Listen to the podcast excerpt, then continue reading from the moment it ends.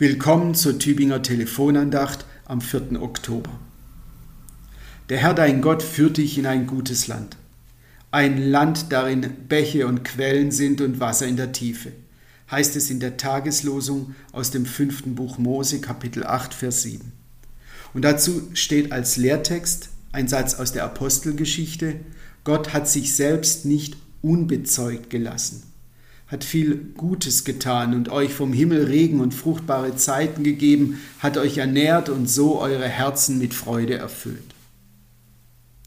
Das Wasser auf unserem Planeten macht ihn zum blauen Planeten, auf dem Leben möglich ist. Warum ist das eigentlich so?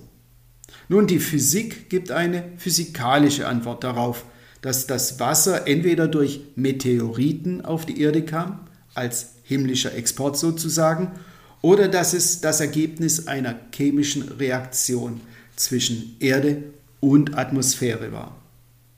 Die Religion gibt eine religiöse Antwort und spricht von Gott als Grund, Hintergrund aller Realität.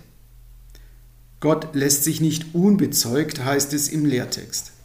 Das heißt, die Natur wird da zur Schöpfung, wo wir sie als Zeugnis sehen ein Zeugnis, das Gott bezeugt, als Ausdruck Gottes kreativen, schöpferischen Handeln und als Hinweis auf seine Liebe.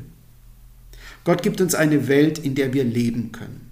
Gott gibt uns nicht nur das Leben, er gibt uns auch einen Lebensraum.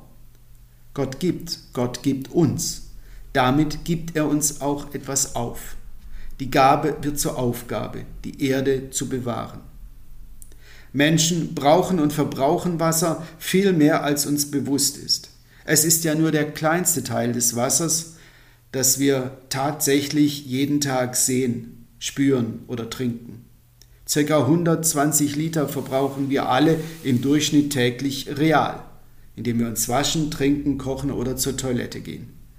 Aber 7000 Liter, sagt die Statistik, verbraucht jeder von uns, wenn man das sogenannte virtuelle Wasser dazu rechnet. Das ist das Wasser, das wir verbrauchen, weil wir alles Mögliche brauchen und deswegen alles Mögliche produzieren.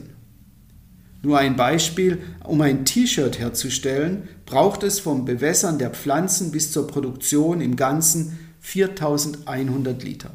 Das sind 15 gefüllte Badewannen.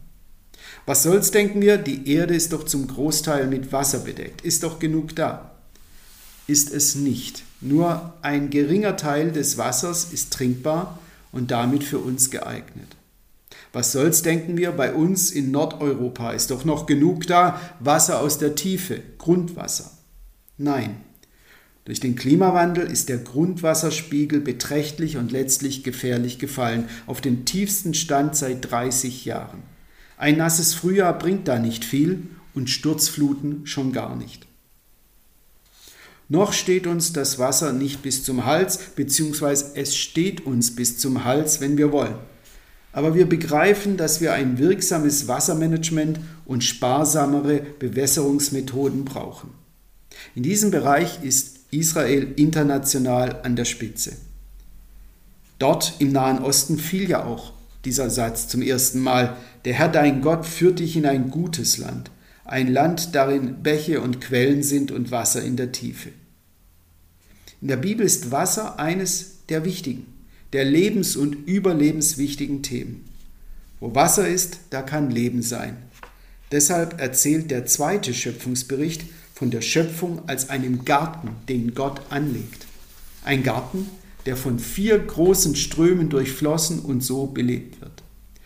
Das macht es zu gutem Land, von Wasser aus der Tiefe gespeist, vom Regen befeuchtet, sodass es fruchtbare Zeiten gibt, in denen alles Mögliche wachsen kann, das dann die Menschenherzen mit Freude erfüllt, wie es im Lehrtext zur Losung heißt. Wo Wasser ist, kann Leben sein.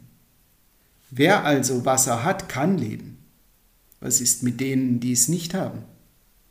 Das lässt die Frage nach Wasser, den Wasserquellen und der Wasserverteilung weltweit zu einem Konfliktthema werden, vor allem in den von Trockenheit bedrohten Ländern. Wasser, Gottes Gabe und unsere Aufgabe, die Erde nicht zu verwüsten. also nicht zur Wüste werden zu lassen, nicht Menschenleben dadurch zu verwüsten, Menschen, die sich sonst vom vertrockneten Acker machen, um ihr Leben zu retten und versuchen dahin zu kommen, wo Wasser ist und wo Leben noch möglich ist. Das reale Wasser und unser Umgang damit ist eine Frage des Lebens und Überlebens.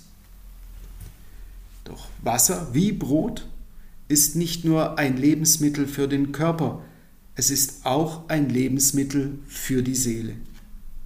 Es gibt einen seelischen Grundwasserspiegel und wir müssten darauf achten, dass er nicht sinkt. Im Johannesevangelium ruft Jesus, wen da dürstet, der komme zu mir und trinke. Wer an mich glaubt, von dessen Leib werden, wie die Schrift sagt, Ströme lebendigen Wassers fließen. Gerade da, wo es um drängende Überlebensprobleme der Menschheit geht, gibt es viele Forderungen, hören wir viel von dem, was wir müssen. Zu Recht. Aber damit aus berechtigter Forderung nicht persönliche Überforderung wird, braucht es ein Schöpfen aus der Quelle, um sich selbst nicht zu erschöpfen, sondern zu erfrischen. Jesu Zuspruch, Gottes Wort überhaupt, die Verbindung mit Gott, das Leben in und aus seiner Liebe, das Gebet, das alles sind für unsere Seele Lebensmittel. Das alles hilft, den Grundwasserspiegel unserer Seele hochzuhalten. Für den Grundwasserspiegel auf der Welt tragen wir Sorge durch bewusstes Leben, bewusste Entscheidungen, auch durch bewussten Verzicht. Für den Grundwasserspiegel in unserer Seele tragen wir Sorge durch das Gebet, durch das Hören auf Gottes Wort, durch Lieder und Stille, durch Unterbrechung und Nachdenklichkeit, durch ein Leben im Geist, also in der bewussten Hinwendung und Verbundenheit mit Gott. Beten ersetzt nicht das Handeln, aber es begleitet unser Handeln wie das Ein- und Ausatmen. Martin Luther sagte, ich habe heute viel zu tun, deshalb muss ich viel beten. Der Herr dein Gott führt dich in ein gutes Land, ein Land, darin Bäche und Quellen sind und Wasser in der Tiefe. Da wird unser Herz mit Freude erfüllt, wo wir leben aus der Quelle, wie es in einem Kirchenlied heißt. Leben aus der Quelle, Leben nur aus dir, Leben aus der Quelle des Lebens. Und du erforscht mich, veränderst mein Denken, nur noch aus dir will ich leben, o oh Herr. Leben aus der Quelle, Leben nur aus dir. Leben aus der Quelle des Lebens. Ich wünsche Ihnen einen gesegneten und hoffentlich leichten Tag. Ihr Pfarrer Michael Knöller aus Pfrondorf.